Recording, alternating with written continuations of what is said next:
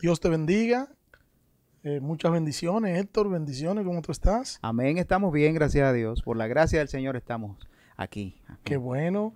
Gracias eh, por vernos y escucharnos en este su programa Entre Ideas y Verdad.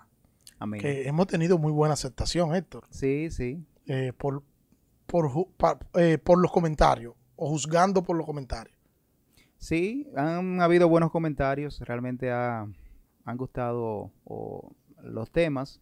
Entendemos que es bueno y son temas que queremos que sean de mucha edificación para el pueblo del Señor, sean temas que eh, también despierten en algunas personas o en, las personas eh, el deseo de profundizar en la palabra de Dios, ver qué es lo que dice la palabra de Dios respecto a ciertos temas y ese es nuestro interés, ese es nuestro deseo, ¿no? Es así. Y le sugerimos que eh, esas personas que están comentando, que así como comentan del tema que tenemos, que también puedan eh, decir cualquier tema que le interese tratar, que tratemos. No, claro, sí. Pueden sugerir en los comentarios algún tema en particular. Yo sé que hay muchos temas, hay muchas, cosas que suceden en las iglesias y que eso sucede a nosotros de manera particular y lo pueden sugerir. Eh, eh, algún tema que quieran que se trate, así podemos profundizar en ese tema y quién sabe, también uno puede ser edificado u otras personas también que están escuchando el programa pueden ser edificados porque las cosas no solamente le pasan a uno, así es. le pasan a mucha pero gente. Pero nosotros vamos a tomarlo en cuenta, pero no sin antes que usted se suscriba, usted le dé a la campanita y pueda recibir siempre nuestro contenido. Así Así que hoy tenemos un tema eh, que yo espero en Dios que el tiempo nos dé para por lo menos una gran parte del tema. Legalistas de la santidad. Un tema complicado. Ese es el tema que tenemos para hoy. Y yo quisiera primero empezar definiendo un legalista. Eh, podemos decir que el, el legalismo o el legalista es quien saca la escritura de su contexto del contexto original en que se encuentran las escrituras, él la saca del contexto, se basa en normas y amenaza del texto que él leyó. Yo encontré ese comentario que quiero compartirlo con ustedes. Mira cómo dice, cito. Es cierto que el fariseo lucha contra su pecado y le molesta el pecado ajeno, pero su lucha es contra los pecados de su conducta. En cambio, el verdadero creyente lucha contra los impulsos carnales de su corazón. Uno cuida su imagen, el otro su corazón. Y a mí me gustó mucho esa definición. Sí, eh, también yo creo que hay que ver eh, la parte del legalismo, que está, o la definición del mismo legalismo, legalista o legalismo, está dentro de la palabra, que es una persona que eh, muy literal con las que con, con el mandato es una persona que entiende que el mandato hay que cumplirlo para poder obtener el beneficio. Eh, si tú no, por ejemplo, si eh, para tú poder ser santo, tú tienes que cumplir con todos los mandamientos. Y eso, eh, hasta cierto punto, tiene una, tiene una verdad intrínseca. Ahora, no está toda la verdad. Sí. y eso es lo que sucede con el legalista. Sí, y, y es lo que estoy diciendo, el hecho de que el legalista está enfocado en cómo él se ve y por eso él reacciona así. Claro. Él ve lo superficial de las escrituras porque él quiere mostrar una apariencia y quiere que lo vean y, quieren, y quiere exhibirlo para poder compararse. Y dice, no, no, no, espérate, mira lo que yo hago. Porque esa es la finalidad de él, vender su imagen, porque al final es lo que le interesa. En cambio, el creyente genuino, ¿en qué debe enfocarse? En la gloria de Cristo en poner sus deseos carnales a raya, no, no en lo superficial de un texto bíblico, de un pasaje de las escrituras. Eso me recuerda, Daniel, a el, en la parte de la donde dice el Señor Jesucristo, o la, parábola del Señor Jesucristo, donde habla de el, el publicano y el fariseo que fueron al templo a orar, y el, el, el fariseo oraba, eh, Señor, gracias porque no soy como este que está Aquí, sin embargo, el publicano, no pudiendo levantar ni la cabeza al cielo, solamente pedía perdón por sus pecados, ¿no?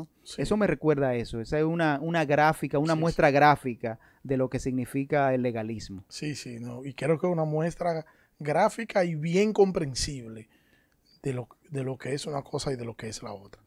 Alguien que se preocupa excesivamente por la aplicación literal de las leyes. Y, y esto me recuerda también esto, el Sermón del Monte. Tú sabes que de manera recurrente en el Sermón del Monte nosotros encontramos al Señor eh, decir, y, escuchaste que se dijo, pero yo os digo, y el Señor no era que estaba aboliendo las cosas que se habían dicho, sino que el Señor se iba al espíritu de la ley, que era lo que ellos omitían, y simplemente ellos se quedaban en la letra. Y el Señor entonces hace una correcta interpretación de lo que sus maestros de manera legalista le habían enseñado a ellos. Claro, claro, eso es así. yo encontré esta otra definición, esto. Dice, eh, hablando sobre, definiendo lo que es un legalista, dice que es el uso excesivo e inapropiado de una ley. Uso excesivo e inapropiado. Inapropiado porque solamente se queda en una parte de ella. Entonces no puede ser apropiado. Es una persona que se ocupa por aplicar de una manera explícita y literal las leyes, ya sean leyes humanas o religiosas, anteponiéndose a todo. O sea, a ellos lo único que les importa es un grupo de reglas que se puedan cumplir. Sí, claro. El, propósito del legalista es ganarse las cosas. En este caso, por ejemplo, el, el, cristiano legalista lo que busca con no ni siquiera agradar a Dios, ¿eh?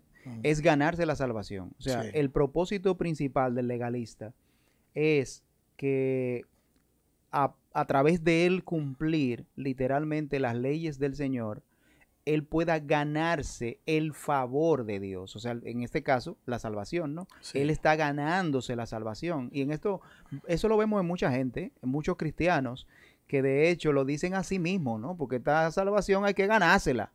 Eh, eh, eh, si tú no haces, si tú no esto, si tú no... Y eso a veces, a veces malinterpretando textos Evidentemente, y a veces mezclan todas esas cosas con lo que es la santidad, o, lo, lo, muestran como que la santidad tiene que ver con eso. Y, se, y la santidad no, obviamente tiene que ver con otra cosa. La santidad es, eso está incluido, pero tiene que ver con lo que es la pureza de corazón. Así es. Entonces tenemos que decir esto. antes de, de eso, quiero hacerte una pregunta antes de seguir. ¿Tú crees que hay legalistas en la iglesia hoy? Uh, hasta para exportar. de tanto que hay. Oh, pero ven acá. Yo te voy a decir algo. Todos, de alguna manera y en algún punto de nuestra vida cristiana, pasamos por un, un proceso de legalista. Lo que pasa es que nos normalmente ese, ese es un momento en la vida del creyente. Yo diría, no puedo generalizar que todo el mundo, sí, evidentemente dura mucho tiempo en ese, en ese paso, pero sí creo que en algún momento de nuestra vida estuvimos eh, envueltos en, en, algo que tenía que ver con el legalismo, porque eso es parte de lo que es la inmadurez espiritual, ¿no? y, Entonces, la ignorancia de... Sí, la misma ignorancia de la palabra. Entonces, ¿qué sucede? Que hay muchas personas que se mantienen en ese trecho, en ese tramo de lo que es el legalismo, en esa parte de la, vida cristiana que sirve para crecer. ¿eh? Eh, yo entiendo que todas las cosas que a nosotros nos suceden tienen el propósito principal de hacernos crecer. O sea, que yo no lo veo de manera negativa, como quizá alguna persona pueda verlo. Yo lo veo hasta cierto punto positivo, porque te, te muestra en algún momento cómo tú eres. De hecho, el mismo apóstol Pablo, por ejemplo, eh, dice, el que está firme, mire que no caiga. Y cuando él dice eso, ¿a quién es que le está diciendo? Es precisamente a los legalistas que él le está diciendo, el que esté firme, mire que no caiga, porque el legalista juzga a otro porque entiende que él no hace tal cosa, que esa persona hace aquella cosa, o él lo hace mejor que esa persona. O sea, que el apóstol Pablo le está dando una reprimenda a esa persona. Mira, el que está firme, mire que no caiga. Entonces todos pasamos por, ese, por esa parte en nuestra vida. ¿Qué sucede? Que en la medida en que vamos creciendo, algunos se tardan más tiempo para salir de esa época, pero otros se quedan, obviamente, durante mucho más tiempo. Otros nunca salen del legalismo, se quedan ahí, evidentemente. Pero hay otros que sí superan esa fase y entiendo que son más gozosos y viven vida más plena. Más plena. Sí. Entonces tenemos que decir que muchas personas, en nombre de la santidad, o muchos creyentes legalistas, en nombre de la santidad, han herido a muchas otras personas o a muchos otros hermanos. Han dañado a otros hermanos eh, con una supuesta santidad. Y voy a explicar luego más adelante por qué digo una supuesta santidad. Una persona que ha sacado de contexto lo que es la santidad como tal. Y quiere que los demás vivan una vida santa, pero no como dice las escrituras, sino como ellos creen que debe ser vivida una vida santa. O sea que el parámetro de la santidad no está en las escrituras, está en lo que ellos han creído y determinado que es santo. Y en base a lo que ellos creen, ellos creen entonces que los demás deben actuar de esa manera. En base a la cosmovisión que ellos tienen de la Biblia. O sea, la Biblia dice una cosa y evidentemente puede que sea otra, ¿eh? Sí. O puede que sea eso mismo, lo que pasa es que ellos la exageran. ¿Tú entiendes? Entonces. Le, ponen su ITEVI. Sí, le ponen más o menos un 35% de ITEVI. Aquí en la República Dominicana un 18, ellos le ponen un 35, eh, de ITEVIs. Pero entonces, lo exageran y, algo muy particular también, muchas veces que sucede en el legalista, es que tienden a justificarse en algunas cosas particulares que les sucede o que ellos hacen o que les sucede a ellos. O sea, tienden a disminuirla en ellos, pero la exageran en el otro. No le dan nunca el justo juicio. O sea, no, no tienen un justo juicio de la situación que está sucediendo. y lo opuesto a eso que tú dices es que sus experiencias personales, eh, ellos la, la llevan, la quieren llevar a que el otro la practique. Una experiencia personal de ellos la llevan a la práctica, el otro tiene que practicarla porque eso es parte de ser santo. Sí, porque ellos, personal. Eh, y es, aquí donde estamos desenmarañando el legalismo, ¿no? Sí. Ellos hasta cierto punto se ven como eh, la persona, el ejemplo a seguir. Ellos se ven como que nosotros somos eh, un manual, lo que yo hago es lo correcto. Y evidentemente obvian las escrituras cuando dice que quien nosotros tenemos que copiar, a quien nosotros tenemos que eh, imitar, es al Señor Jesucristo, no a una persona. Solamente una persona, y fue el apóstol Pablo, que pudo eh, decir esa cosa. Sé imitadores de mí. Sé imitadores de mí como yo de Cristo, el apóstol Pablo. El apóstol Pablo. Eso es de ustedes para allá.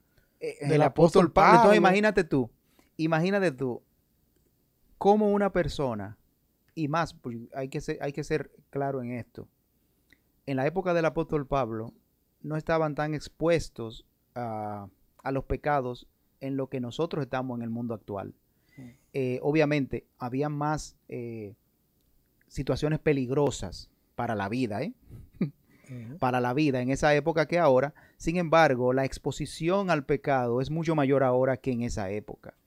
Eso es una realidad. Entonces, con más razón, a nosotros menos poder usar eh, nuestra figura como, una, como, como un ejemplo para que otros nos siga. O sea, con más razón a nosotros poder precisamente eh, ser humildes. Y que y hay un elemento y es que el apóstol Pablo escribe inspirado por el Espíritu pues, Santo.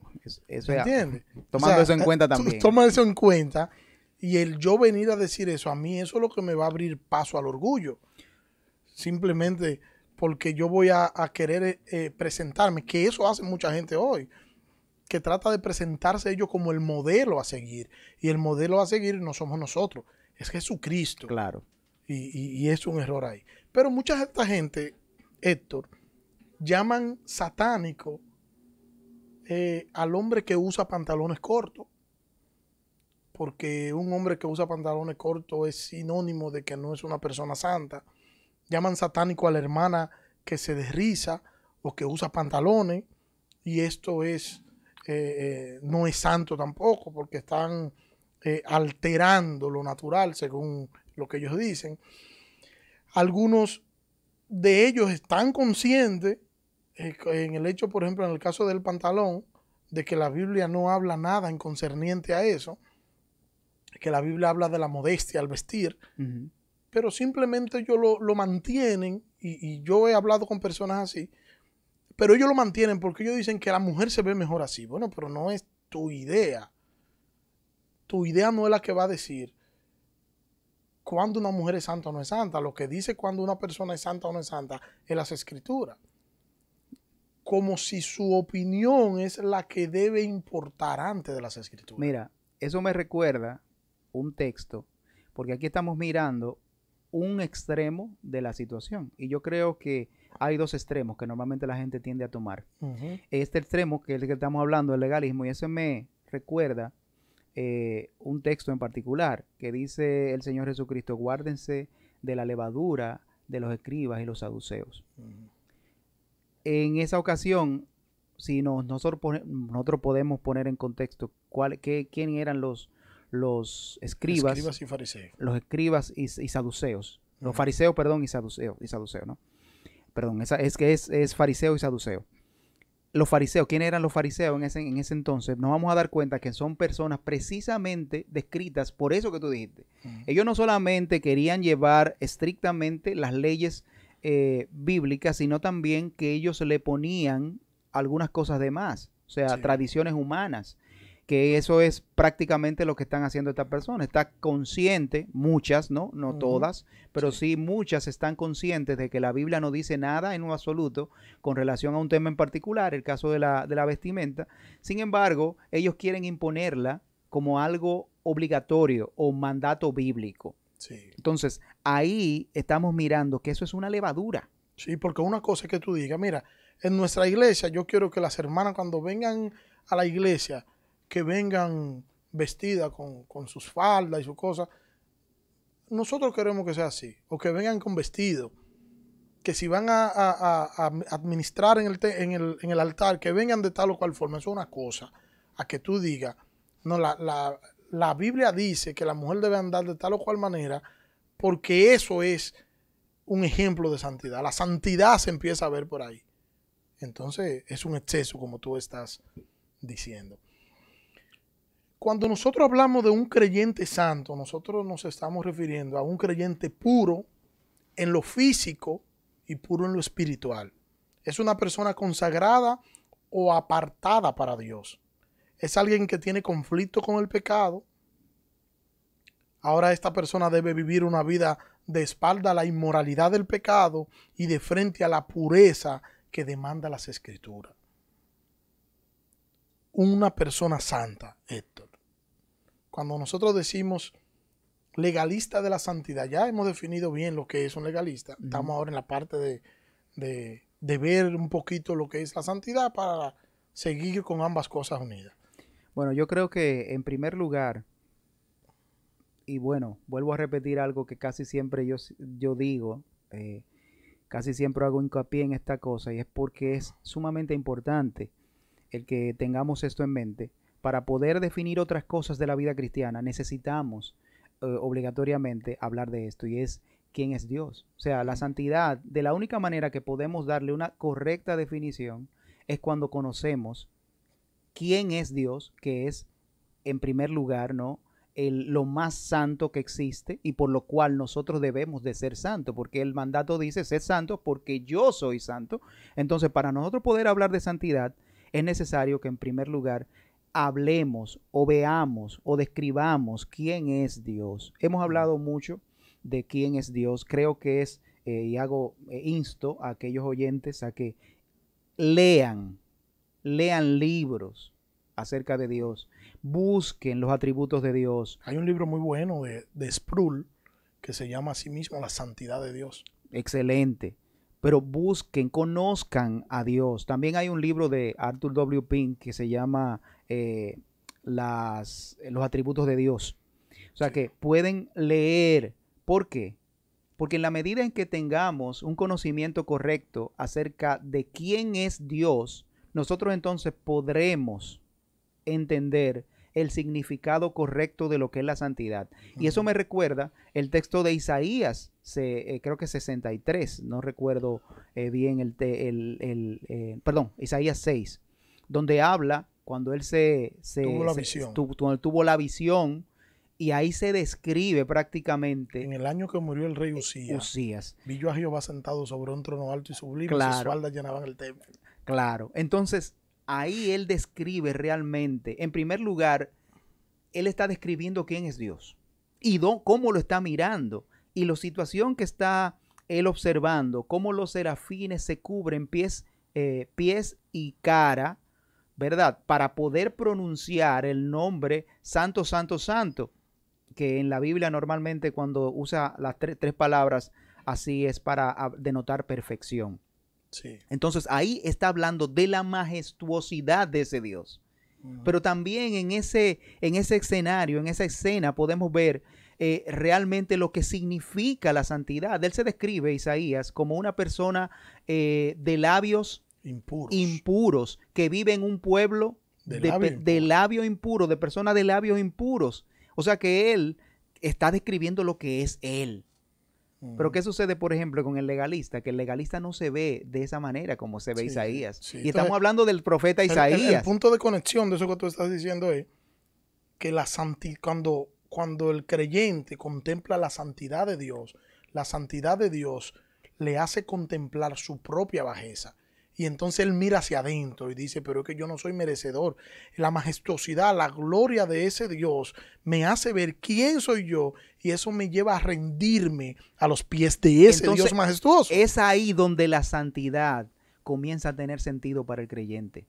Y es ahí donde la persona se hace más santa. Cuando comienza a comprender la majestuosidad de Dios, entonces ve su bajeza y sabe que necesariamente necesita de ese Dios. En esa necesidad es donde más la persona tiende a hacerse más santo.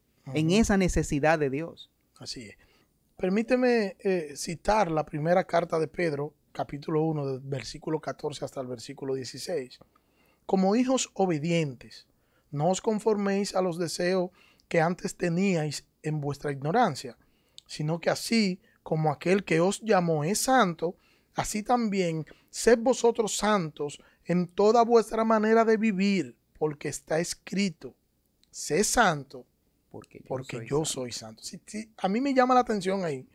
Bueno, el hecho de la santidad, que no lo voy a entrar, porque si no entramos, no nos da tiempo para otra cosa que no sea eso, y necesitaremos como 15 programas más para poder concluir la santidad.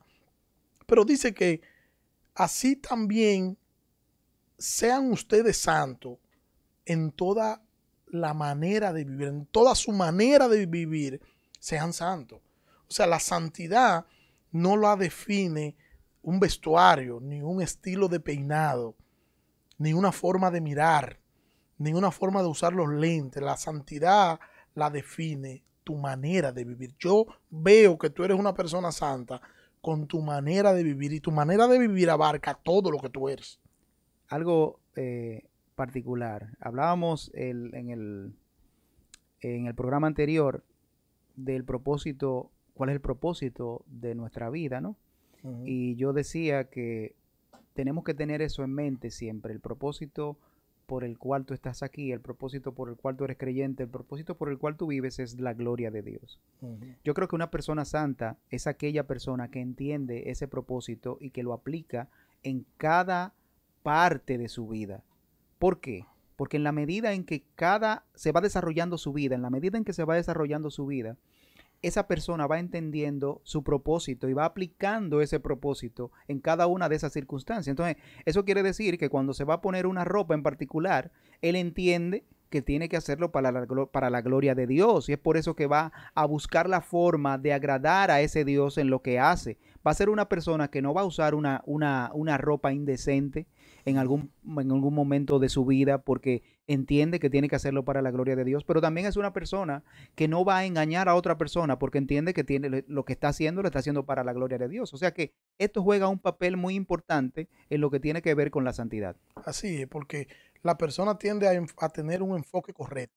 Claro. Y el enfoque correcto es Dios, no nosotros. Cuando tú tienes un enfoque incorrecto es cuando tú haces las cosas para tú verte bien o para tú lucir bien y caer en el legalismo. Cuando tú tienes un enfoque correcto, es cuando todas las cosas, cuando toda tu manera de vivir, entonces gira en torno a la gloria de Dios, en tú estar, eh, tener los ojos puestos en Cristo y una vez puestos los ojos en Cristo, entonces te importa agradar al Señor con tu accionar. Y sería una pregunta, ¿no? Ahí, que sea una pregunta que se hagan las personas a ellas mismas. Una, una pregunta retórica. Retórica, ¿no?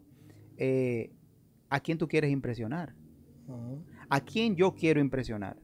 Yo creo que una pregunta válida en el momento de que vamos a hacer algo, porque eso nos va a, mostrar realmente para quién es que estamos viviendo. Si es para la gente. Nos va a dejar ver. Por lo menos. La intención nuestra. Bueno, si, eh, eh, si por lo menos existe el deseo de hacerse la pregunta, ya por lo menos estamos comenzando en algo. Estamos, tenemos tenemos una parte de la batalla ganada. Comenzamos bien. Sí. sí. Entonces, esto es un llamado al cambio de mentalidad y al cambio de vivir.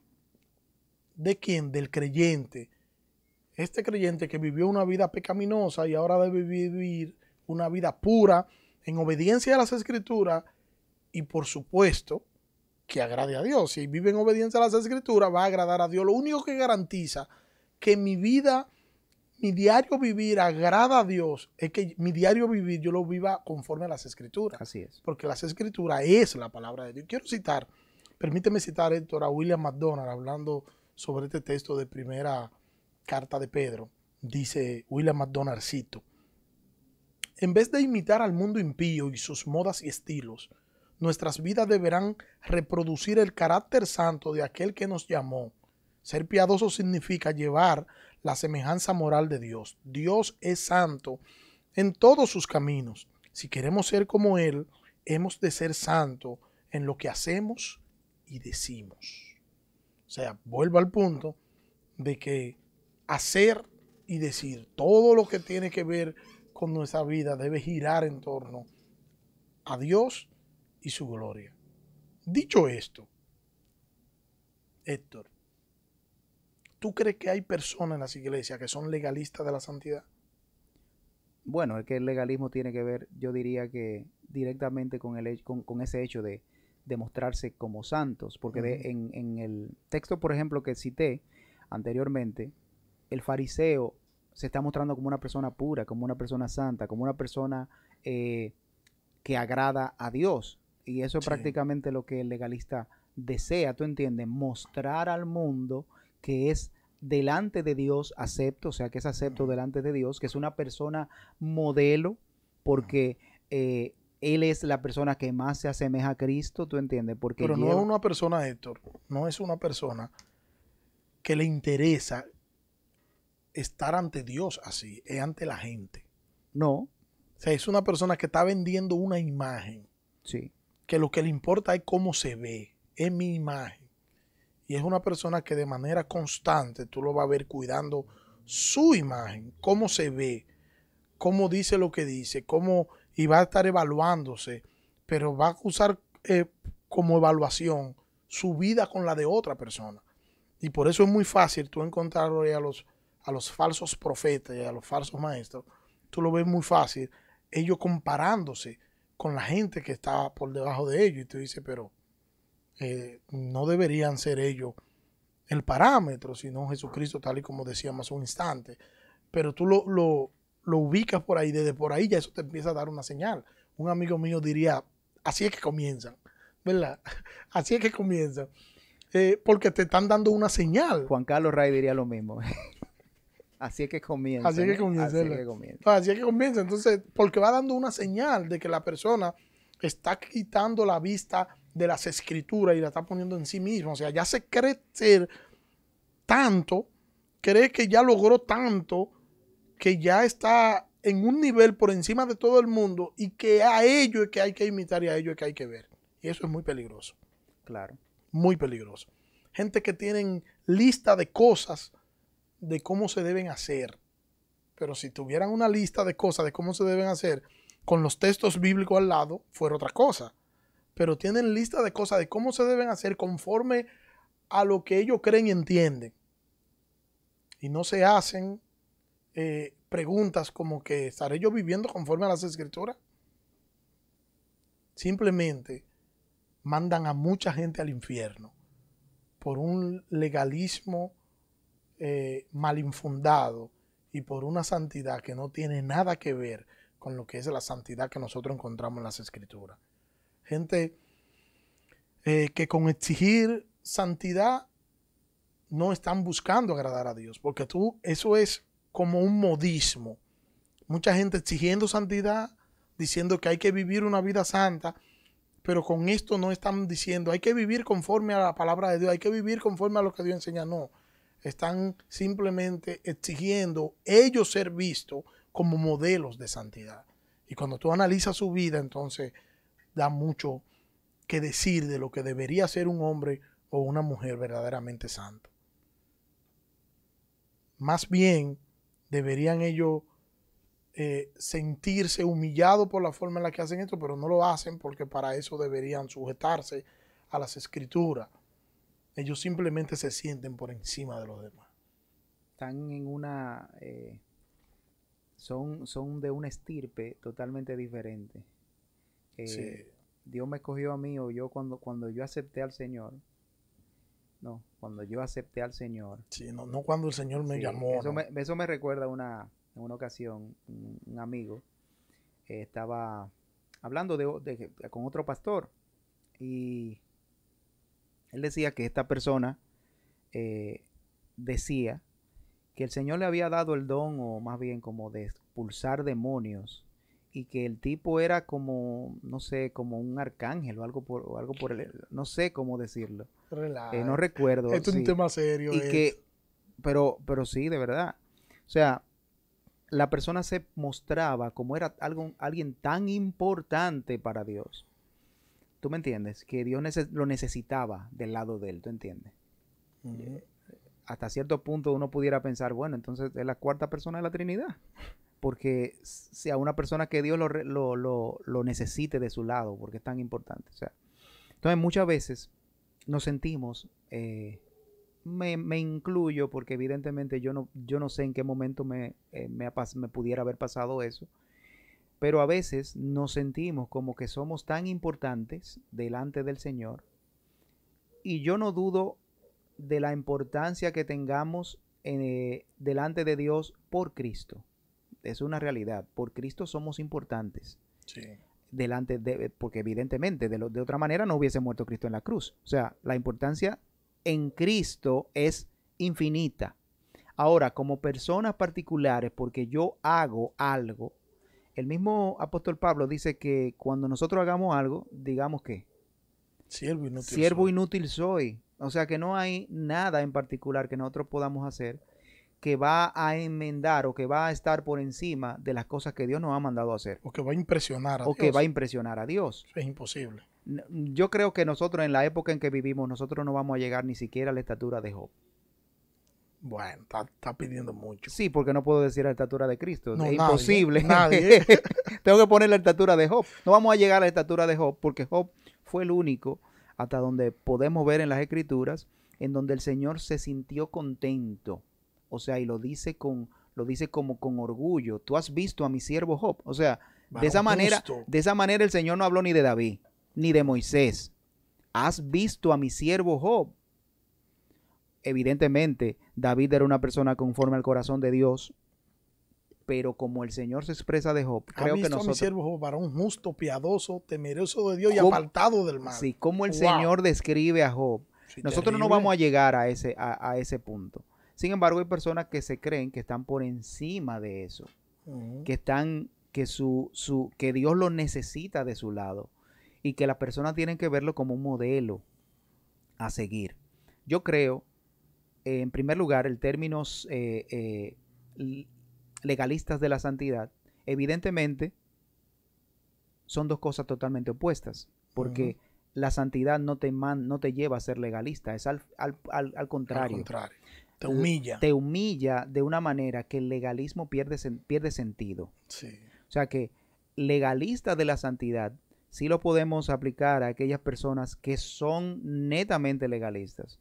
Y se le quita lo de y que son legalistas en nombre de la santidad, porque esa es la idea. Ellos son legalistas en nombre de la santidad, pero no conocen lo que es la santidad. Eso es así. Simplemente. Entonces, una persona, Héctor, que cree que algo que se practica eh, eh, o algo que no se practica no está mal. Eh, aquí se está practicando tal cosa en la iglesia eso no está mal o eso está mal, pero la persona no reacciona por temor a lo que van a decir los demás. ¿Ese es un legalista o es un hipócrita? Bueno, eso va a depender, ¿no? si, Es por, si es por temor a la reacción de los demás, eso no es una actitud incorrecta. Entonces, ¿es Eh, hipócrita o es legalista? Bueno, ¿qué te digo?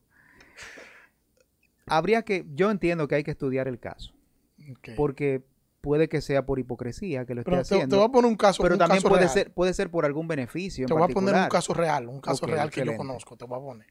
Voy a omitir nombre y todo. Una iglesia tiene su pastor. ok. Eh, al movimiento que pertenece la iglesia, ya todas las iglesias están normal, usando todo, usando arete, pantalón y todo ese tipo de cosas. El pastor dice, no, yo sé que eso no es pecado. Las hermanas pueden usar lo que quieran, pero no lo dice ni en el contexto de una enseñanza, ni en el contexto de una predicación. eh, simplemente guarda silencio para no hacerle daño a un grupo que está ahí adentro y que se quiera ir porque él diga que eso no es nada. ¿Eso es legalismo o es hipocresía? Las dos cosas. ¿Y por qué Puede ser un legalista, ¿Pero por qué las dos cosas? no sé, me vino las dos cosas. y que suena chulo las dos Suena cosas. chulo, sí. No puede, realmente es hipocresía. Eh, pero yo diría que la situación es mucho peor en ese caso. Estamos hablando del pastor, no estamos hablando de un, de un miembro cualquiera. Sí, O sea que el peso de la responsabilidad es mayor, sí. porque se supone que el pastor es el primer eh, maestro de la iglesia. Por tal razón, si usted entiende que las escrituras está hablando en, un te- en, te- en- en algún término en particular, eh, después de haber así- hecho un estudio exhaustivo, obviamente, del tema, eso lo debería, debería de enseñarlo, independientemente de que se vaya quien se vaya. O sea, yo creo que la forma como se debe de exponer es lo que tiene que cuidarse para no ofender, para no dañar precisamente la grey del Señor, porque tenemos que cuidar la iglesia, obviamente, y no podemos usar palabras ásperas ni palabras como eh, impuestas o cosas impuestas, sino más bien llevar delante de la iglesia una enseñanza clara y correcta de lo que ens- enseña las escrituras. Sí. Eso no va a impedir que la gente se quede o se vaya, porque al Ujú. final quien debería, y digo esto porque la mayoría de gente no entiende en esa parte, pero al final quien debería eh, de mantener la membresía en la iglesia de Dios. Debería ser. Debería de- esa es la concepción que deberíamos de tener, o sea, de que es Dios quien trae a las personas a la iglesia, quien mantiene a las personas a la iglesia, pero también es Dios quien saca a personas de la iglesia. Sí, pero tú sabes una cosa también, se da mucho el caso, y eso se da mucho en, pastores, en maestros, que a veces por no decir, un asunto de orgullo, eh, porque a veces por no decir, señores, yo estuve equivocado, yo tenía 10 años enseñando esto, y yo me acabo de, de dar cuenta de que no era como yo lo enseñaba, yo le quiero pedir perdón a la iglesia, eso no era así como yo lo enseñaba, eso es de tal manera, tan simple como eso, pero el orgullo no nos deja que nosotros podamos ir ante la iglesia asumir este tipo de posición. Porque entonces lo que tú, entonces, no, porque fui yo que lo dije y yo voy a mantener lo que yo dije, cueste lo que cueste. Y no debería ser esa nuestra actitud o una actitud orgullosa. Yo sí le diría a estos hermanos, en primer lugar, de quién tú dependes, en quién tú esperas y en quién tú crees. Eh, yo entiendo que nuestra principal lucha, y eso tiene que ver con la incredulidad, lo que tú acabas de decir, es precisamente con la incredulidad, porque de ahí es que se desprende el yo hacer o no hacer.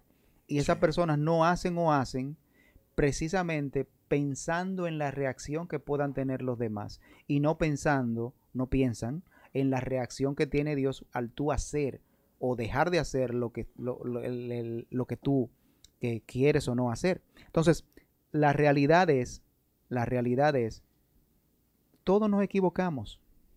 Nosotros no somos perfectos, el único perfecto era Dios y vemos que hasta el mismo apóstol Pedro tuvo que retractarse. Sí, Entonces, Pedro era el apóstol, exacto. Pedro era uno de los doce que estuvo con el Señor durante los tres años de ministerio del Señor, que andó con él y que al final murió crucificado, igual que el Señor, lo único que al revés, pero él también se equivocó y nosotros no nos vamos a equivocar.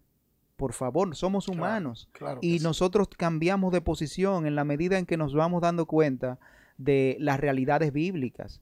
¿O acaso al principio, cuando nosotros teníamos quizá alguna concepción de lo que era la salvación en particular, que la- y lo aplicábamos a nuestra vida y luego en algún momento determinado de nuestra de, nuestro, de nuestra vida entendimos que no era así, cambiamos. simple y sencillamente. Hay muchos puntos que nosotros los cambiamos en el proyecto. lo único que fuimos madurando y creciendo. Lo único que va a cambiar es el peso de, esa, de ese cambio. Pero en esas cosas, si, si se entiende que es eh, bíblico lo que el cambio que estamos haciendo, mi hermano, hay que hacerlo sin temor y esperar en el Señor. Porque con eso estamos agradando a Dios. Eso es así. Pero, ¿es la santidad o podemos ver la santidad en el vestido o en la forma de peinarse?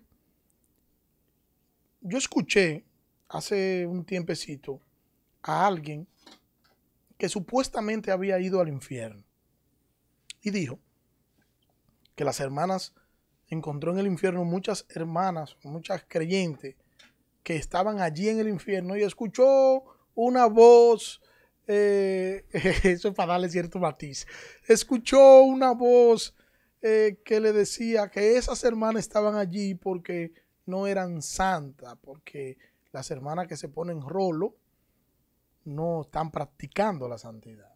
¿Tiene que ver la santidad con eso? ¿Habrá conocido el apóstol Pablo el rolo?